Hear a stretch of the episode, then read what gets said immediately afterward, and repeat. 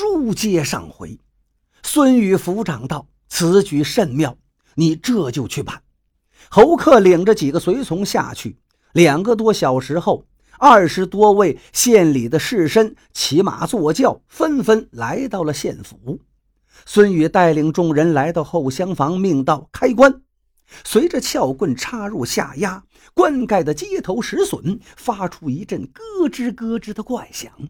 就在这时，后院一阵大乱，一个急切的呼叫声道：“孙县长，不能开棺呐！一旦开棺，必将大祸临头。”孙宇回头一看，只见一个身穿旧道袍的中年人闯了进来，正是本县捉鬼术最高的法师段破天。孙宇曾经留学西洋，对段破天那套捉鬼之术自是不信。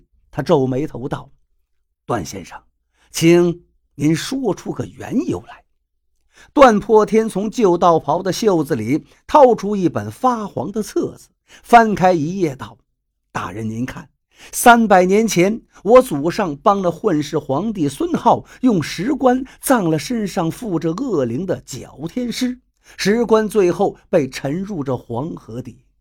这段简略的记载下面。”还有一行批注：“石棺险毒，生人勿近，切记切记。”段破天一见孙宇不置可否，竟然咬破中指，将带血的指头在棺材头上涂抹了一遍，鲜血浸润在棺壁之上，就见一个尖嘴缩腮的小孩脸映现出来。